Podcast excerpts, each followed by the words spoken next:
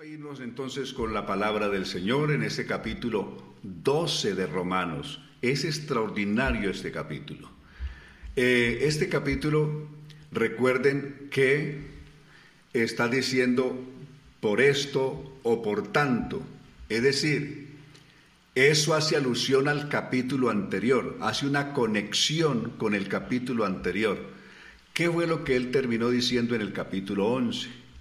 Estaba hablando diciendo, describiendo a Israel como un olivo, como el olivo natural. Y estaba describiendo a los gentiles como un olivo silvestre. Dice que de ese olivo natural, que es Israel, fueron desprendidas o arrancadas algunas ramas para que los gentiles, conocidos allí como olivo silvestre, ramas del olivo silvestre, fueron quitadas del olivo silvestre, implantadas en el olivo natural que es Israel. Por eso está diciendo, cuídense, es decir, tengan cuidado. Si las ramas naturales se arrancaron, fueron arrancadas de alguna manera porque descuidaron su conexión con Dios, ustedes tengan cuidado, no sea que también sean arrancados. O sea, si fuimos injertados en el olivo natural, habiendo sido antes de un olivo silvestre, hay el peligro que si no procedemos de acuerdo con la voluntad de Dios, aquí el centro es la voluntad de Dios, si no procedemos de acuerdo con el propósito de Dios, con la voluntad de Dios, pues si ellos siendo ramas naturales fueron arrancados algunos, nosotros también podemos ser arrancados. Entonces, esa es la advertencia que nos quedó como reflexión del capítulo anterior. Por eso hace esa conexión en el 12. Por tanto, es decir, en razón de aquello, en razón de lo que se acaba de decir atrás, ustedes tengan cuidado. Entonces a partir de aquí va a partir o va a informarnos qué cuidados necesitamos tener. Entonces la versión del 60 dice, por tanto, en esta versión dice, por esto, es decir, en razón de lo anterior, hermanos, tomando en cuenta la misericordia o el amor que Dios les tiene, hace un ruego especial. Dios por ese gran amor que nos tiene, nos injertó, habiendo sido olivo silvestre o parte del olivo silvestre, nos injertó en el olivo natural. Pero hay que tener cuidado, no ser arrogantes, en fin, ni menos tampoco menospreciar a los que hacen parte o hacían parte del olivo natural. Entonces, por eso viene este ruego. Les ruego a cada uno de ustedes que se entregue como sacrificio vivo santo.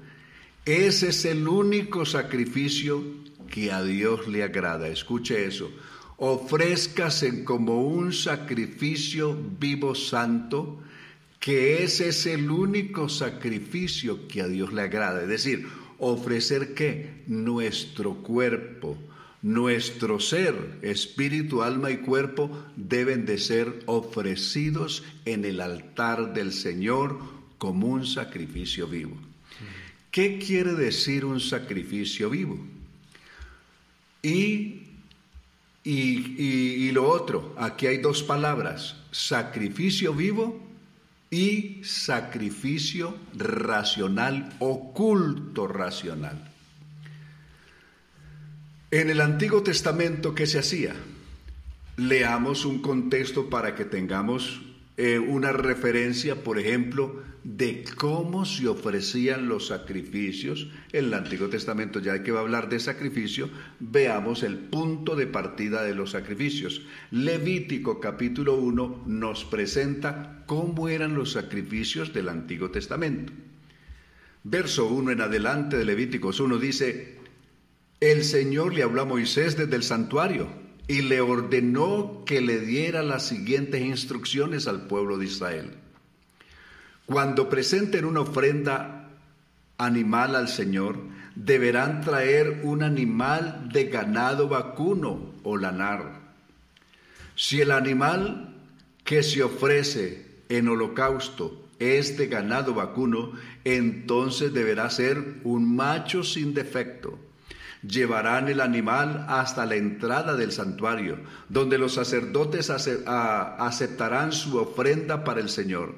La persona que lo lleve deberá poner las manos sobre la cabeza del animal, con la que éste se convertirá en su sustituto, es decir, en el que aquel animalito que morirá en lugar de un culpable o del dueño o el que lo lleva, que es un pecador. La muerte del animal será aceptada por el Señor en lugar de quien lo ofreció como castigo por sus pecados. Confirma lo que dije anteriormente. El verso 5, el hombre dará muerte al animal allí delante del Señor y los hijos de Aarón, los sacerdotes, presentarán la sangre delante del Señor y la rociarán alrededor del altar, a la entrada del santuario.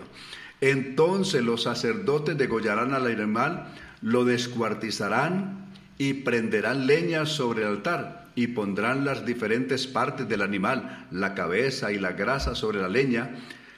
Lavarán los órganos e internos y las patas y luego los sacerdotes lo quemarán todo sobre el altar. Será un holocausto, una ofrenda de olor grato para el Señor. Escuche eso.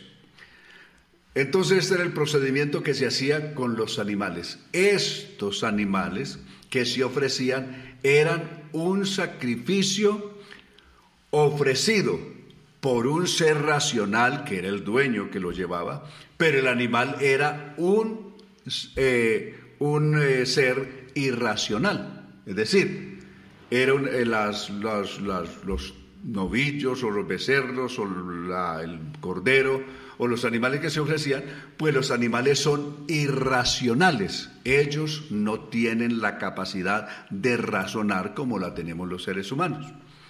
Entonces, este sacrificio lo ofrecía un ser racional que pensaba ¿Qué, es lo que pensaba? Tenía la capacidad de pensar, de razonar, que ofrecía ese animalito en sustitución suya, para que en vez de morir él por sus pecados, ese animalito muriera por sus pecados, como lo dijo ya el verso 4 y el verso 5 dijo eso.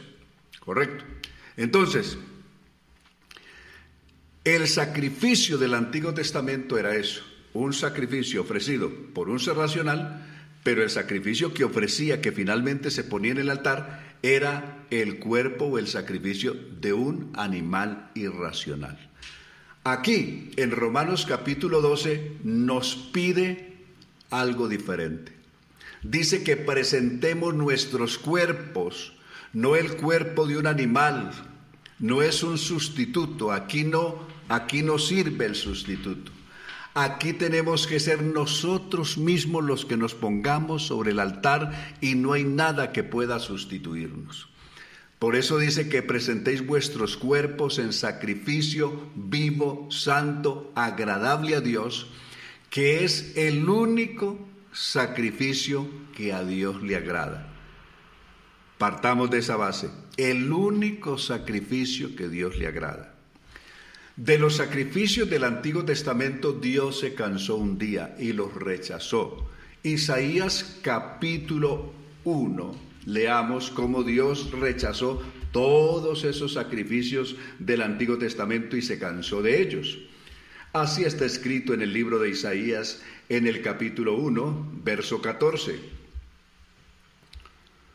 Eh, Dice desde el verso 12 voy a leer, ¿cómo he de querer los sacrificios de ustedes si ni siquiera son capaces de sentir dolor por sus pecados? Dice Dios. El incienso que me traen hiede en mis narices. Sus santas celebraciones de lunas nuevas y de sábado, sus días de ayuno especial, aún son más eh, aún sus santas reuniones, todo es un fraude, dice Dios. No quiero nada más con ellos, es decir, no quiere ni fiestas ni sacrificios. Dios se cansó de todo eso. Los detesto, dice el verso 14, todos. No puedo verlos ni pintados. De ahora en adelante, cuando oren con las manos levantadas al cielo, no miraré ni escucharé. Por más oraciones que hagan, no escucharé, porque sus manos son manos de asesinos, están manchadas con la sangre de sus de víctimas inocentes, está diciendo el verso 15.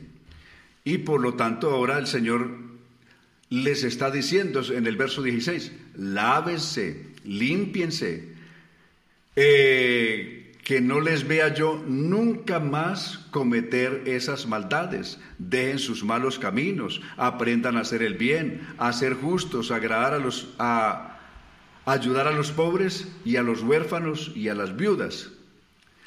Y luego dice, cuando ustedes hayan corregido eso, entonces vengan y estemos a cuenta en el verso 18, cuando hayan corregido todos estos males.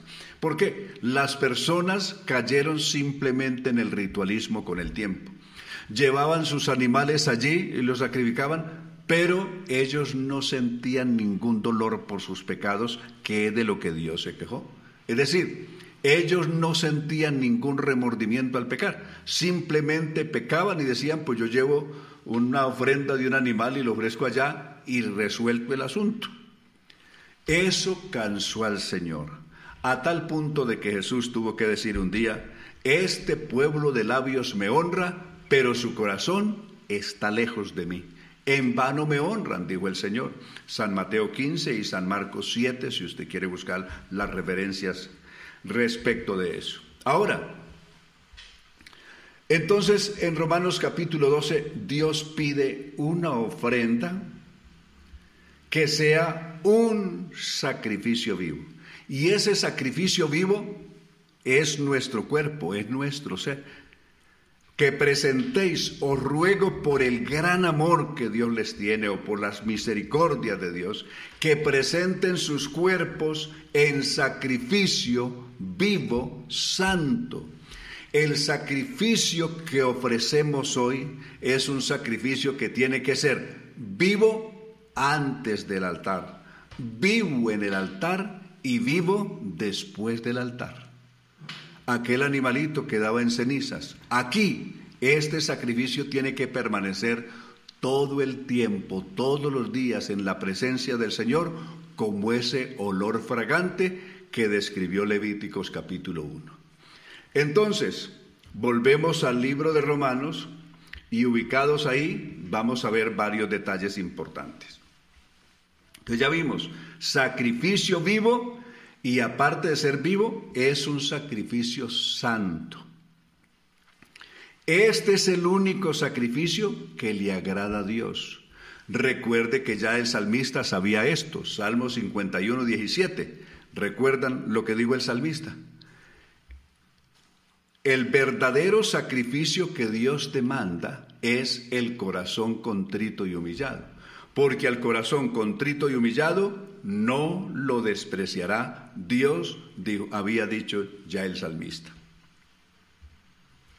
Y luego va a decir en el verso 2, no se amolden a la conducta de este mundo, no vivan de acuerdo o de conformidad como vive este mundo. Por el contrario, sean personas diferentes en cuanto a su conducta, de forma de pensar. Aquí, esto, este verso 2 es tremendo. Nos habla diciendo que nuestro pensamiento necesita ser eh, reeducarse o sufrir una o vivir una transformación y una educación nueva, un aprendizaje nuevo. Nosotros, cuando vivíamos sin Cristo, tuvimos un aprendizaje que lo aprendimos de los padres, que lo aprendimos de los medios donde nos criamos, que nos, ah, lo aprendimos de los compañeros de la escuela, del colegio, de la universidad, de los vecinos, una manera de pensar corrompida, con un pensamiento y, unos, y, unos, eh, y una conducta, porque el pensamiento es, la que, es el que finalmente va a producir el comportamiento. Es decir, tal como una persona piense, así terminará comportándose. La conducta, el comportamiento es el resultado de lo que la persona piensa.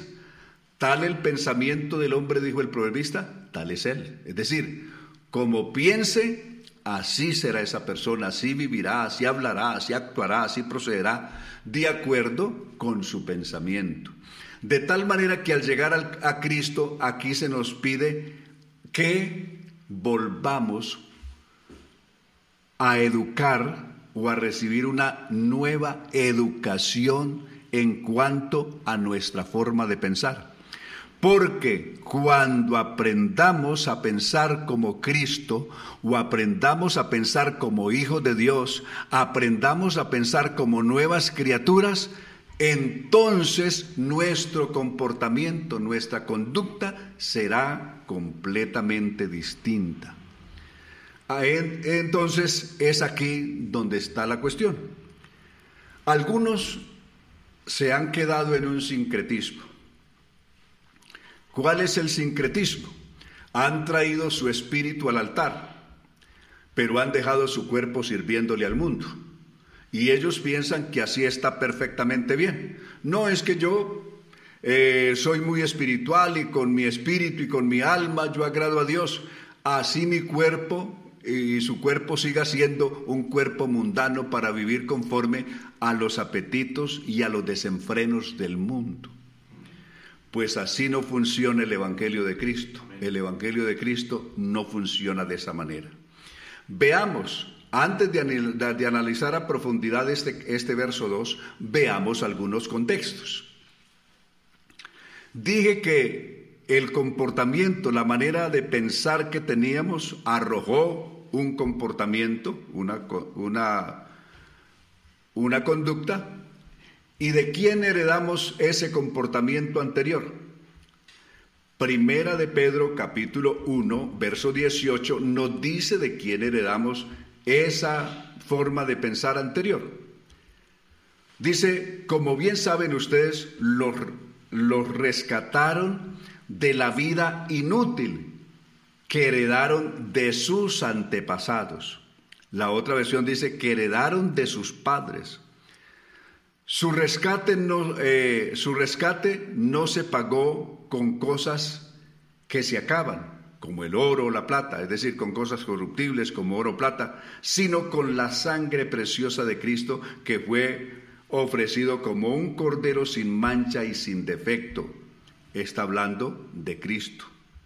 Entonces, dice que el comportamiento, la conducta que teníamos antes, fue un comportamiento, fue una forma de vivir que heredamos de nuestros padres o de nuestros antepasados. Pero cuando llegamos a Cristo, ya a partir de Cristo tiene que venir una manera nueva de pensar, con un nuevo pensamiento, con una nueva conciencia, con un nuevo corazón y por lo tanto con un nuevo comportamiento. Veamos cómo era esa vida, algo más, cómo fue esa vida que vivimos eh, antes de llegar a Cristo. Capítulo 4 de Efesios, verso 17 al 22, leemos cómo era esa vida y cómo debe ser ahora. Verso 17 del capítulo 4 de Efesios. Por eso les digo e insisto de parte del Señor que no vivan ya como viven los paganos, como vive la gente que no conoce a Dios.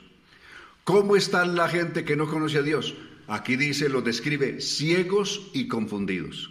En esta versión de la NVV. Ellos tienen nublada la mente y desconocen la vida que viene de Dios. Hay una vida que viene de Dios y no una vida que viene de los padres o que viene del mundo. Esto se debe a que son ignorantes ellos, la gente son ignorantes y han endurecido su corazón. Verso 19. Así, después de haber perdido la vergüenza, la gente de afuera, después de haber perdido la vergüenza, se han entregado sin freno alguno a cometer toda clase de, inmoralidades. A pesar de que hacen cuanta maldad les viene en gana, nunca están satisfechos. Por eso, no es lo que ustedes aprendieron acerca de Cristo. En el pasado nosotros habíamos aprendido ese, esa forma de comportamiento como vive ese mundo en su loco desenfreno. Pero cuando llegamos a Cristo, las cosas cambiaron. Segunda de Corintios 5:17, si alguno está en Cristo, nueva criatura es, las cosas viejas pasaron y aquí todas son hechas nuevas. Amén.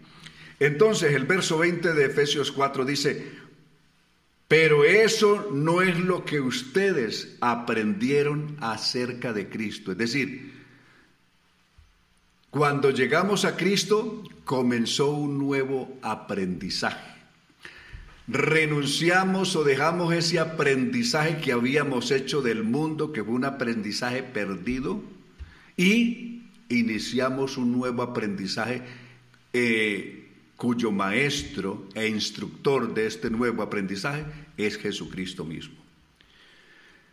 Verso 21. Si de verdad han escuchado acerca del Señor y han aprendido a vivir, mire, aquí dice, han aprendido a vivir como Él. Antes aprendimos a vivir conforme vive el mundo en su desenfreno. Ahora, en, en nuestro nuevo estado, hemos aprendido a vivir como Cristo vive, como Cristo es.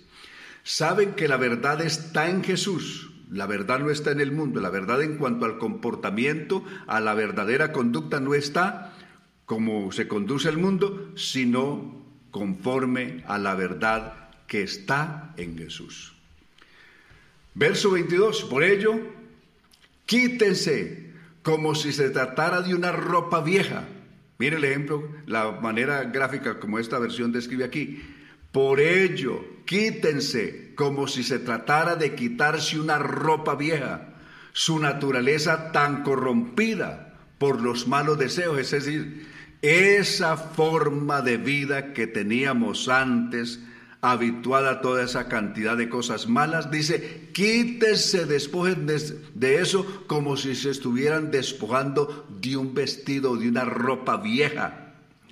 Y el verso 23 dice, y renueven sus actitudes y pensamientos. Y el verso 24, sí, revístanse de la nueva naturaleza que Dios creó para que sean como Él, es decir, para que sean como Cristo verdaderamente justos e íntegros. Qué tremenda es la palabra del Señor. Nos volvemos a Romanos capítulo 12 para seguir analizando esto. Entonces, todo lo que dijimos es de conformidad o son los contextos naturales de este verso 2 de Romanos 12. No se amolden a la conducta de este mundo. Al contrario, sean personas diferentes en cuanto a su conducta y forma de pensar. Así aprenderán lo que Dios quiere, lo que es bueno, agradable y perfecto delante de Dios. Verso 3. Como mensajero por la bondad de Dios, les advierto que no se consideren mejores de lo que son. Valóresen según el grado de fe que Dios les ha dado. Aquí hay un asunto trascendental que les ruego por favor estén atentos. Miren lo que está diciendo este texto.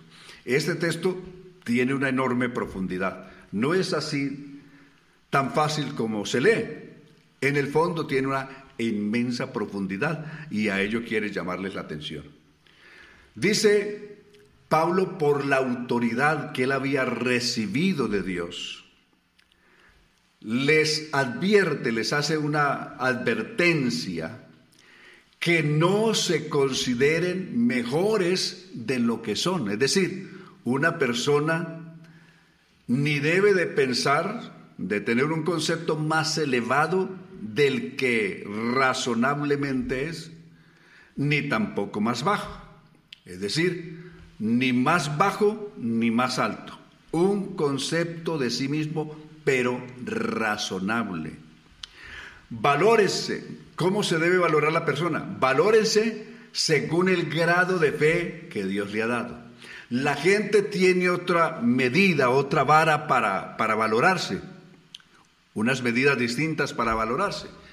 La gente en este mundo se valora según su nivel socioeconómico, según a la clase a la que pertenezca, si pertenece a una clase política o a una familia de alta alcurnia, o también se valoran según el nivel de escolaridad que tengan, de estudios y demás. Hacen una medición por esos, eh, según esto, o de acuerdo a los niveles de autoridad o de poder que sientan tener, también hacen una valoración de sí mismos. Todas esas valoraciones que la gente hace ante Dios no valen nada. Observe, la valoración que debemos tener es una valoración que no parte ni de lo que tenga o no tenga, de lo que sea o no sea, sino que debe ser una valoración partiendo del grado de fe que Dios le haya dado. Si es una valoración distinta o por fuera del grado de fe que Dios le dio, esa valoración no vale nada. Entonces, ojo con eso, es importante porque hay que, hay personas que dice, bueno, yo soy más que este porque yo soy más estudiado que este, o yo tengo mayor poder económico que este, o mayor poder político que este, o mayor autoridad que este, entonces con eso se siente superior. O como yo canto más bonito que un gallo al amanecer, entonces con eso se siente superior. Vamos a ver una cosa aquí muy importante. Una cosa son,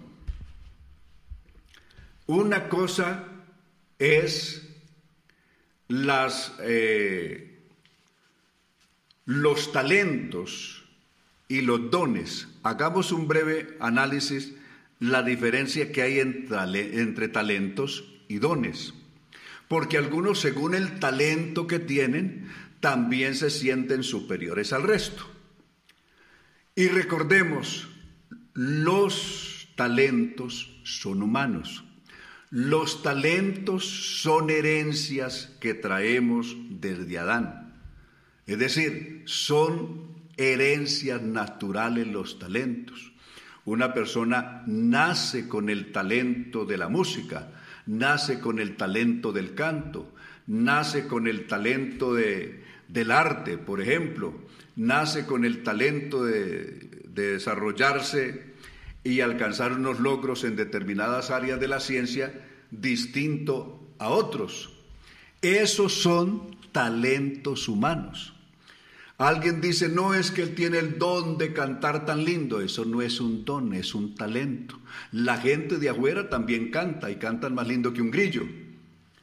Pero eso no es ningún talento y son adúlteros y borrachos y perdidos. Esos no son esos no son dones ni son talentos de Dios, son talentos naturales de las personas con las que han nacido. Es decir, son herencias genéticas. Las herencias genéticas se nace con ellas. La escuela los puede moldear y luego eh, encauzar de una mejor manera. Eso hacen las escuelas, los colegios, las universidades, las academias. Eh, los conservatorios, en fin, hacen esa función. ¿De qué? De encauzar de una manera mejor, perfeccionar, ¿qué? Unas facultades y unos talentos que ya el individuo tiene. Entonces, esos son talentos. Los dones de Dios son distintos, los dones de Dios son exclusivos del Espíritu Santo. Solo los da el Espíritu Santo a través de la fe. Entonces los dones de Dios no son humanos, son de Dios y son espirituales y vienen de lo alto. Eso es lo que aquí el Señor nos va a decir. Entonces, si una persona tiene talentos, no se crea mejor que nadie. Valórese adecuadamente, con cordura, ni más abajo ni más alto que esto no lo va a hacer más importante que otros. Entonces, ¿cómo, eh, eh, cristianamente, cómo se debe valorar? Conforme a la fe que Dios ha repartido a cada uno. Eso fue lo que concluyó el verso 3. Verso 4. Va a citar un ejemplo del cuerpo. Así como nuestro cuerpo tiene muchas partes, cada una desempeña una tarea diferente. Así sucede en la iglesia. Somos muchos miembros, pero formamos un solo cuerpo y entre nosotros hay una dependencia mutua. Es decir, todos los miembros del cuerpo dependen los unos de los otros.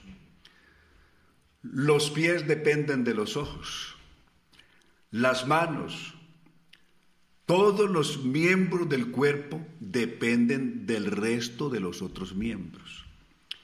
¿Podrá decir algún miembro del cuerpo que es más importante que los otros? Desde luego que no. Ningún miembro del cuerpo es superior a los demás. Todos tienen la misma importancia, pues hacen parte del mismo cuerpo. Así es el ejemplo que Pablo está citando de lo que es la iglesia como cuerpo de Cristo. Aquí en la iglesia no hay nadie más importante.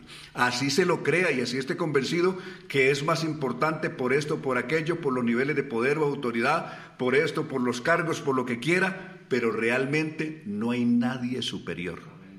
En Cristo, en el cuerpo de Cristo, todos dependemos de, de todos y nadie es superior a nadie.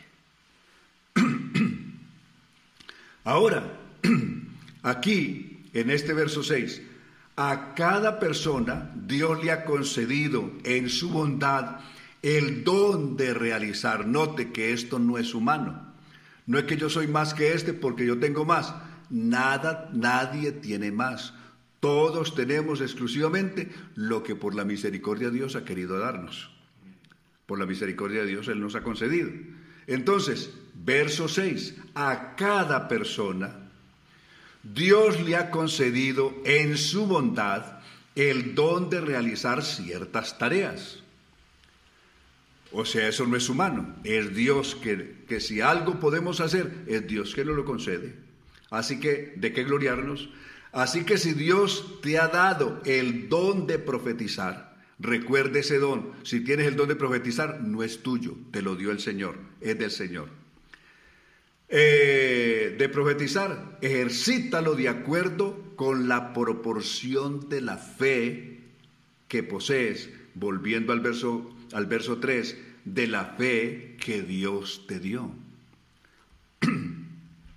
Siete, ¿tienes el don de servir a los demás? Sirve bien si eres maestro, sé buen maestro, es decir, esfuércese, sea diligente y disciplinado por ser un buen maestro.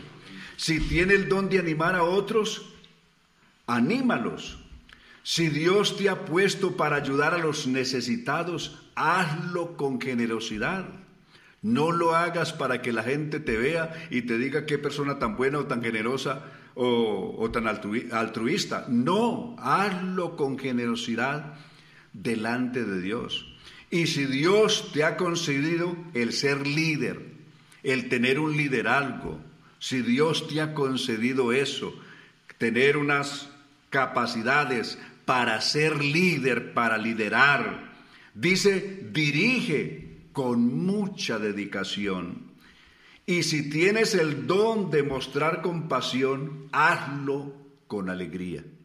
Entonces, ¿Quién hace todo eso? ¿De quién viene todo eso? Viene de Dios. ¿Quién da esos ministerios y esos dones? Los da exclusivamente Dios. ¿Alguno de esos es humano? No es humano. Todo eso, si lo da Dios, entonces no es humano, no es natural, no viene de la naturaleza humana, no es una herencia genética como si eh, son los talentos que vimos atrás. Aquí es completamente distinto. Eh, ahora el verso 9 dice, no finjan amar. Es decir, algunas personas son felices fingiendo amar. Y hay muchas personas que viven de eso. Y si no, averigüenlo a los políticos, que ellos son muy expertos en esto, y más en estos tiempos cuando se avecinan eh, elecciones, no hay personas más amables. Son personas que fingen amar. Ustedes, nosotros como hijos de Dios, amemos de corazón con sinceridad y no finjamos amar. Amen de, de veras, aborrezcan lo malo, pónganse de parte del bien, no olviden. Recuerden que según Proverbios capítulo 8, verso 13, ese es el principio de la sabiduría. ¿Cuál es el principio de la sabiduría? Según Proverbios 8:13, el aborrecer el mal es el verdadero principio de la sabiduría. Porque si una persona no aborrece lo malo, entonces no es sabio. Y si no aborrece lo malo, no siente la necesidad de desprenderse o de apartarse de esas cosas malas. Por eso el principio de la sabiduría es el aborrecer el mal. Y aquí vuelve Pablo a mencionarlo. Aborrezcan lo malo, pónganse de parte del bien. Eso fue lo que dijo el verso 9. Verso 10. Ámesen con cariño, hermanos, y, deleit, y deleítense en el respeto, en el respeto mutuo, es decir, respetándonos los unos a los otros. No sean perezosos, verso 11, no sean perezosos. Sirvan al Señor con el entusiasmo que da el Espíritu. O sea, hasta el entusiasmo para hacer las cosas con ese entusiasmo, con esa alegría, con esa disposición, con esa disciplina, con esa, eh, ¿qué diríamos? Deseo de servir a los demás y lograr que los demás sean bendecidos, dice que lo hagamos con entusiasmo. No diciendo, pues yo estoy, hago esto porque me tocó servir y aquí me nombraron y aquí me pusieron. No, eso no, no es lo que Dios está esperando de nosotros. Verso 12, regocíjense en la esperanza, tengan paciencia si sufren y nunca, sobre todo, escuche, nunca dejen de orar. Algunos solo oran cuando tienen alguna necesidad, pero aquí dice, nunca dejen de orar. La oración debe de ser una práctica y una acción de una, eh, una acción continua, es decir, de manera constante. No dejen de orar. Verso 13, cuando vean algún hermano en necesidad, corran a ayudarlo. Y fórmense el hábito de ofrecer alojamiento a los que lo necesitan, es decir, a, los hermanos que lo necesiten. Si alguien los persigue, no lo maldigan, al contrario, bendíganlo. Si alguien se alegra, alégrense con él. Si alguien está triste, acompáñenlo en su tristeza. Vivan en armonía unos con otros, no sean arrogantes, sino traten eh, como iguales a la gente humilde y no se hagan como que lo saben todo. Recuerden, en Cristo no hay nadie que lo sepa todo. En el cuerpo de Cristo que es la iglesia, el único sabio es el Señor. El único que lo sabe todo es el Señor. De ahí para abajo todos simplemente somos aprendices que por la gracia del Señor el Señor nos da que podamos sentarnos ahí a sus pies y escucharlo y aprender de Él. Pero el único verdadero sabio es el Señor. Al contrario, busquen hacerles el bien a todos. Verso 18 Procuren en lo que sea posible estar en paz con todo el mundo. Hasta donde sea posible, hasta donde dependa de usted, procure estar en paz con todo el mundo. Queridos hermanos, nunca tomen venganza, sino dejes, déjensela a Dios, porque así está escrito. A mí me corresponde, dijo Dios, a mí me corresponde vengarme yo le daré eh, su pago a cada quien, dice el Señor. ¿Dónde dice el Señor eso? Deuteronomio capítulo 32, 35 es el texto que Pablo está citando aquí, en este verso 19. El verso 20 también está escrito, dale de comer si tu enemigo está hambriento, y si tiene sed, dale de beber. Así se avergonzará de lo que te ha hecho. No dejes pues, no, perdón, no te dejes pues vencer por el mal, sino todo lo contrario, vence el mal haciendo el bien. Tremendo capítulo 12 de los romanos. Maravilloso pasaje. Se lo recomiendo que lo repasen y que repasen las veces que sea necesario este humilde estudio que hemos pasado esta noche esperando que les sea de provecho y de bendición a ustedes y a todas las personas con las que ustedes lo puedan compartir. A todos que el Señor les siga bendiciendo sus palabras de salud y despedida. Dios los bendiga a todos grandemente y gracias por estar ahí conectados en la escuela de Jesús. Les amamos en Cristo Jesús y les esperamos la próxima semana haciendo la voluntad de Dios.